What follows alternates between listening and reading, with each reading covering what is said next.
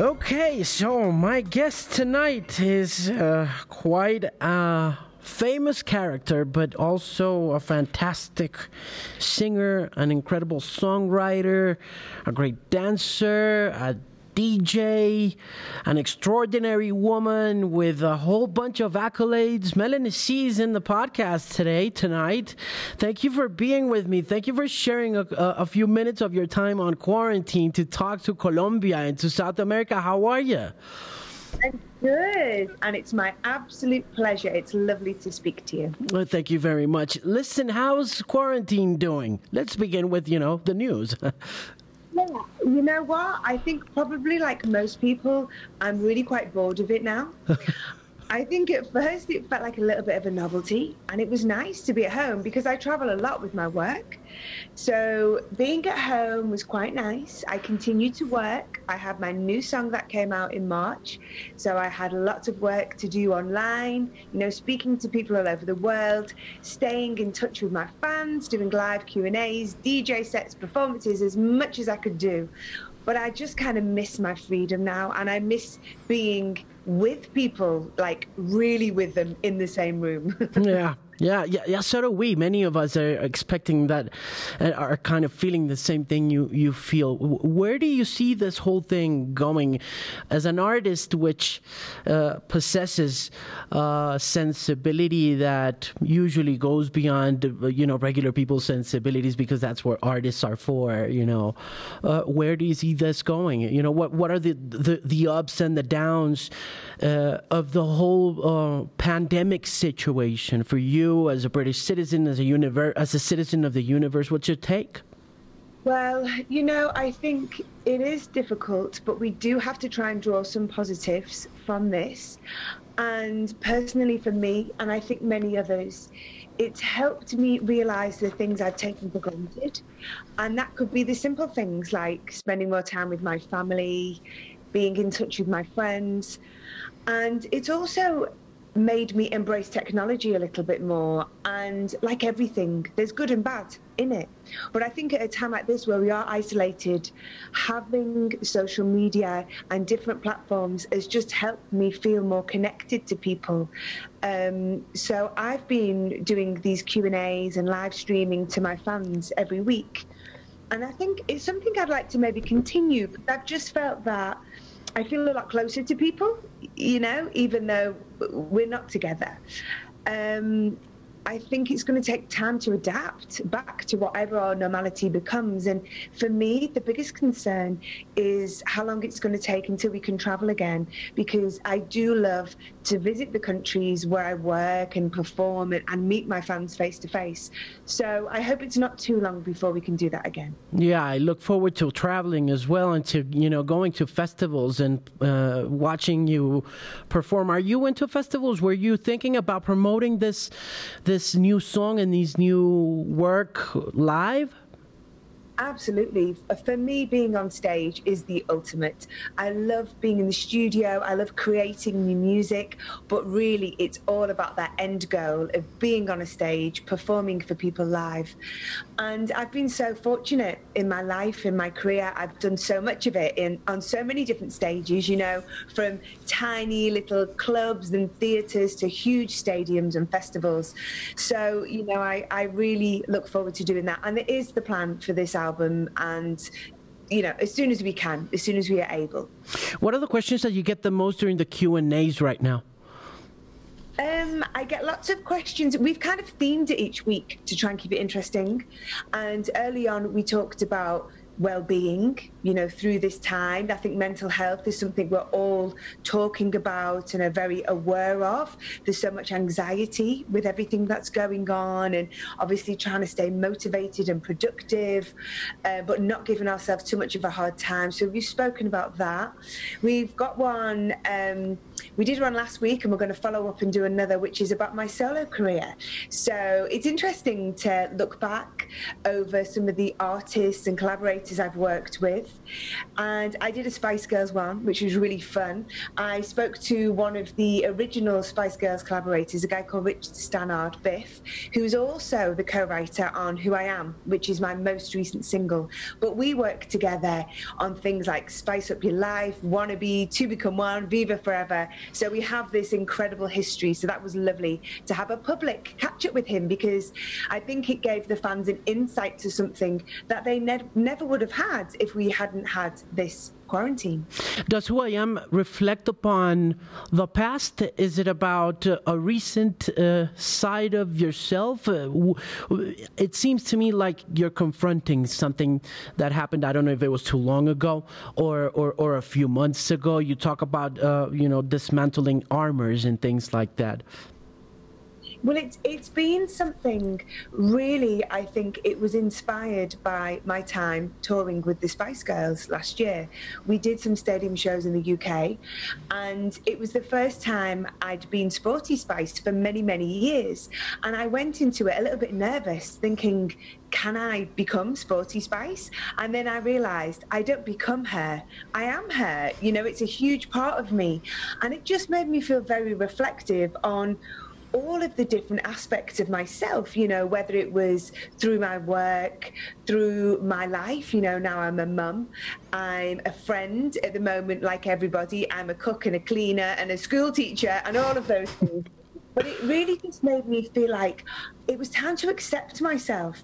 Maybe even the bits I don't like that much. You know, we can modify things, but we are who we are. And I think it's important that we embrace that. Who, came up with the idea of, of the video? Talk, talk to me about the art direction for the video, which I think is amazing. Uh, yeah, I'm really pleased with it too. So Sylvie Weber is a female director from Germany that I worked with on High Heels, which was the, the song I released before Who I Am.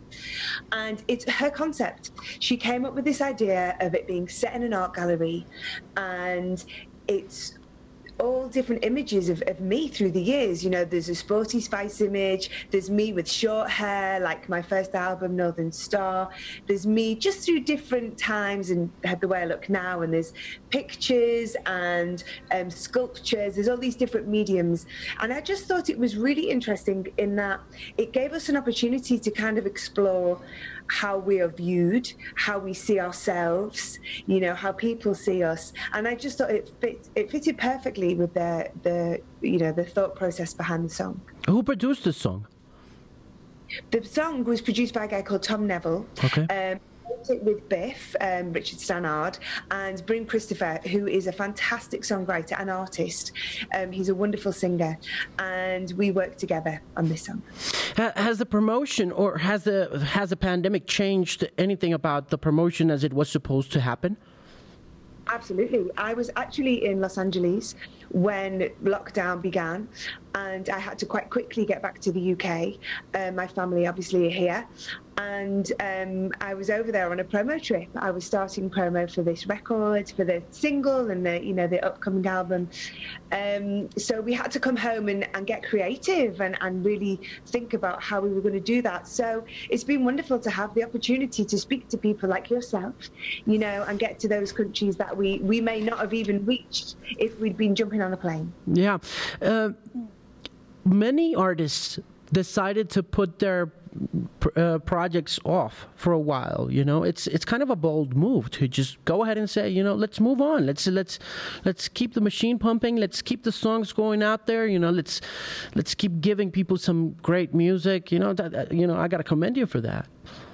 It was a tough decision actually because I'm so excited about this record. I think it's some of my strongest work for a very long time, and I just didn't want it to to disappear without a trace. You know, there are much more important things on people's minds right now.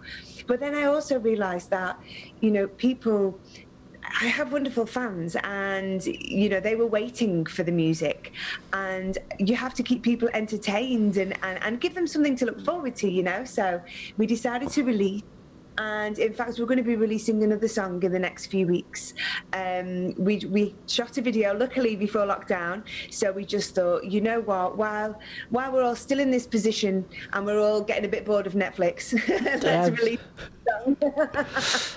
everything. let's talk a little bit about you know. Let's do small talk about Netflix. What have you been watching? Is there anything that catches your attention that you'd like to recommend?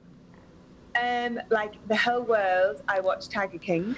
Um, that was lockdown. We've all watched that. Um, I've been. I started. Um, um, well, I love Killing Eve, which is um, a British. It's a drama, um, but it's kind of it has some comedy elements as well. I don't know if you have it in Colombia. Yeah, we do. We do. Oh, yeah, I love it. So we're on season three here. So I've been catching up with that, and I also have started Unorthodox on Netflix, which is a really interesting insight. Yeah, that's into- pretty. That that one's pretty tough, isn't it? That one's, you know, it it gets to you. Yeah absolutely. Well, I live where I live in London. We have a, a, a, huge Jewish community. You know, some of that Hasidic Jew community, and it's you know they're very private in their community, so it's a very interesting insight into a lot of their rituals. And yeah, so that's good. There's an interesting side of you as a songwriter and as a solo artist once you leave the Spice Girls, and I think it has to do with the versatility of your work. When you when you worked with the Spice Girls, I suppose that like every single other uh, pop group or um, you know kind of pop formulaic uh, kind of group, um, you have to stick to certain standards, and in order to thrive and to just you know create the big bang and the successful career that you guys. Uh, definitely had. But you were always the one who took it a step further. I remember you uh, I remember seeing your videos as a solo artist when you when you released Northern Star in a in a hip hop channel from from from French TV and it was amazing to see how even though you guys were a very special kind of pop group because you were all different and, and you know it, you, it, it was like even the the the, the war wardrobe was was different for uh, formula that usually uh, was based on you know being very uniformic, uh, very, very, uniform. But but you took it a step further when you did Northern Star, and it and it was amazing to see you explore uh, different genres and work with other artists, and you know just dare to do other things that maybe in pop you wouldn't be able to. Did it ever uh, scare you to explore, to understanding that you came from this successful career path and that definitely exploring other genres and other uh, sensibilities could affect pretty much the massive exposure that you already had with the Spice Girls? I, you know, I think the way I felt about becoming a solo artist was, you know, I'm so grateful for my time with the Spice Girls. It was such an incredible experience. And I love our music. You know, it was very unique to us and it was very collaborative. I was part of a collective. But I think once you become a solo artist, you can really explore yourself musically. And I do have a love of so many genres.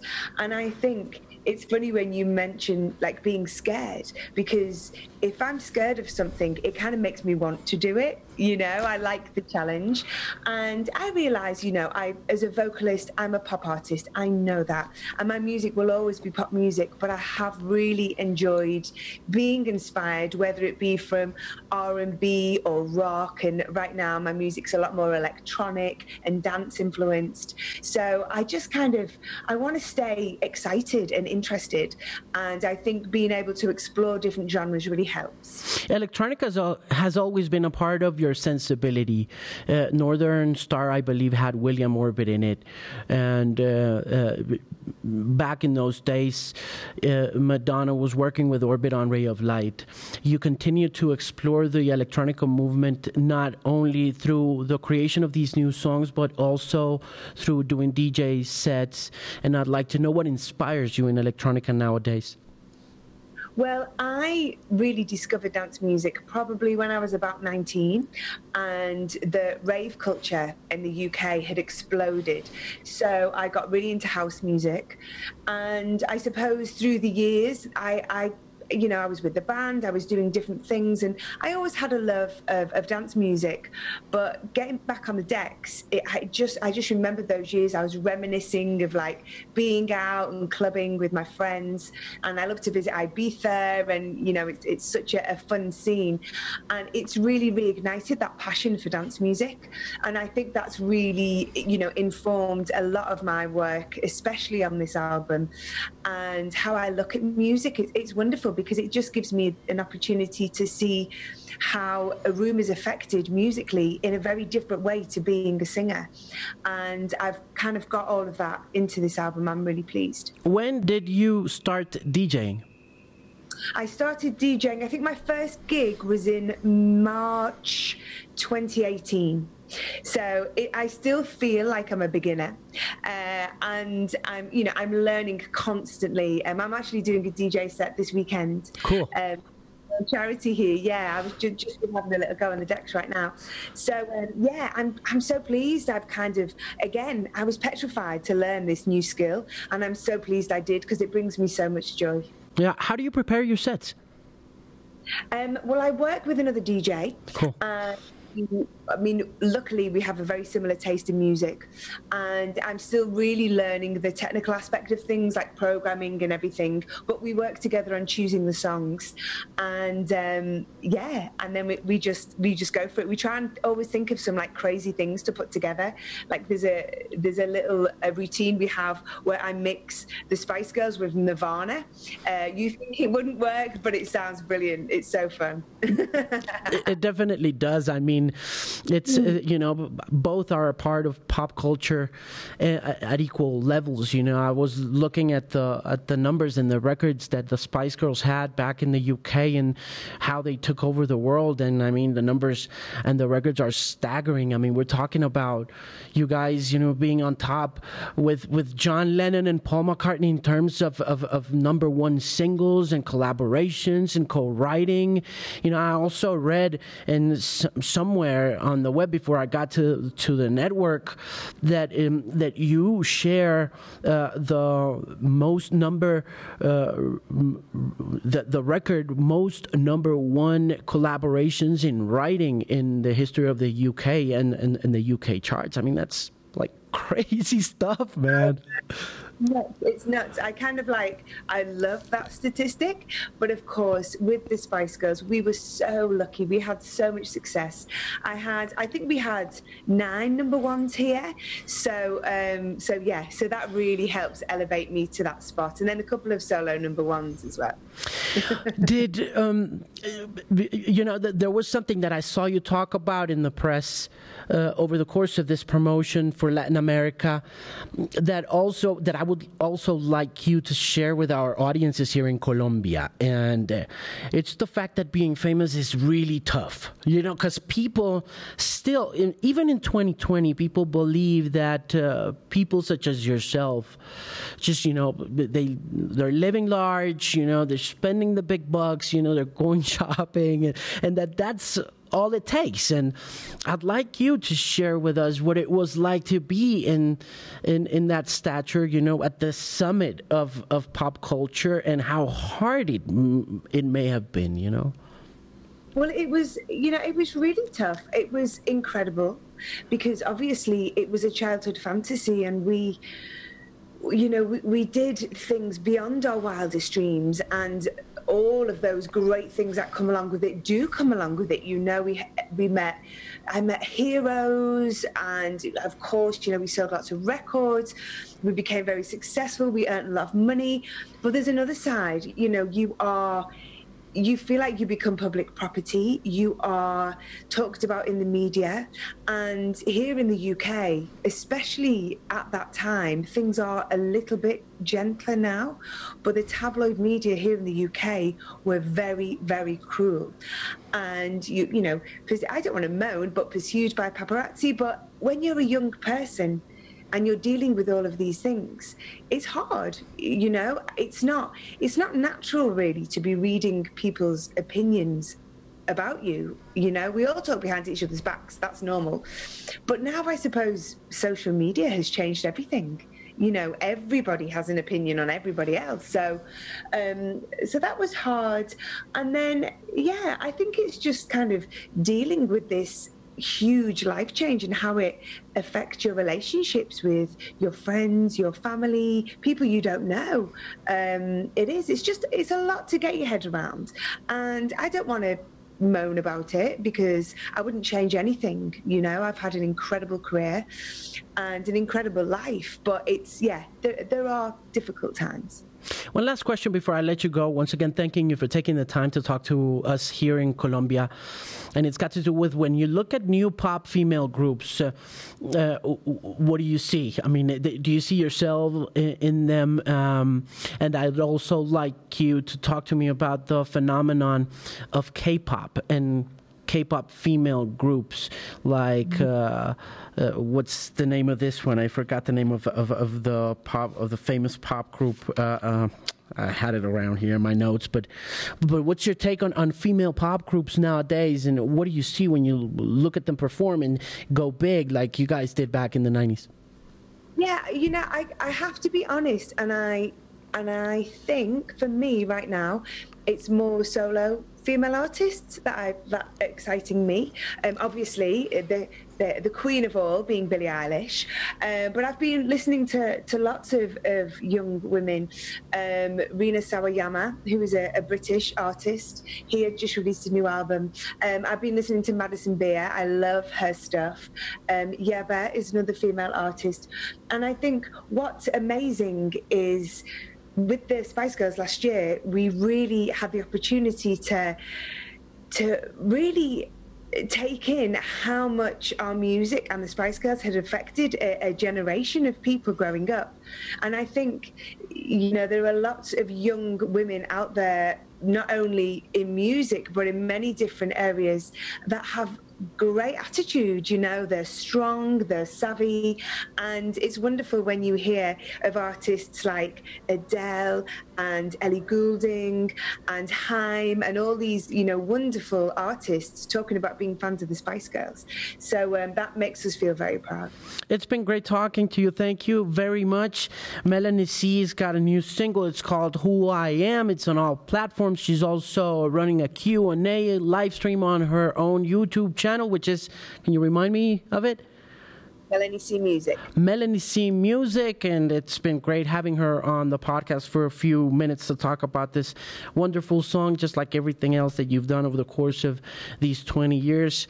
Uh, you're gorgeous, you're amazing. Take good care of yourself, uh, take good care of the daughter and the family, and we'll look forward to seeing you soon if we can, and you know, we'll promote your music as much as we can here in Colombia.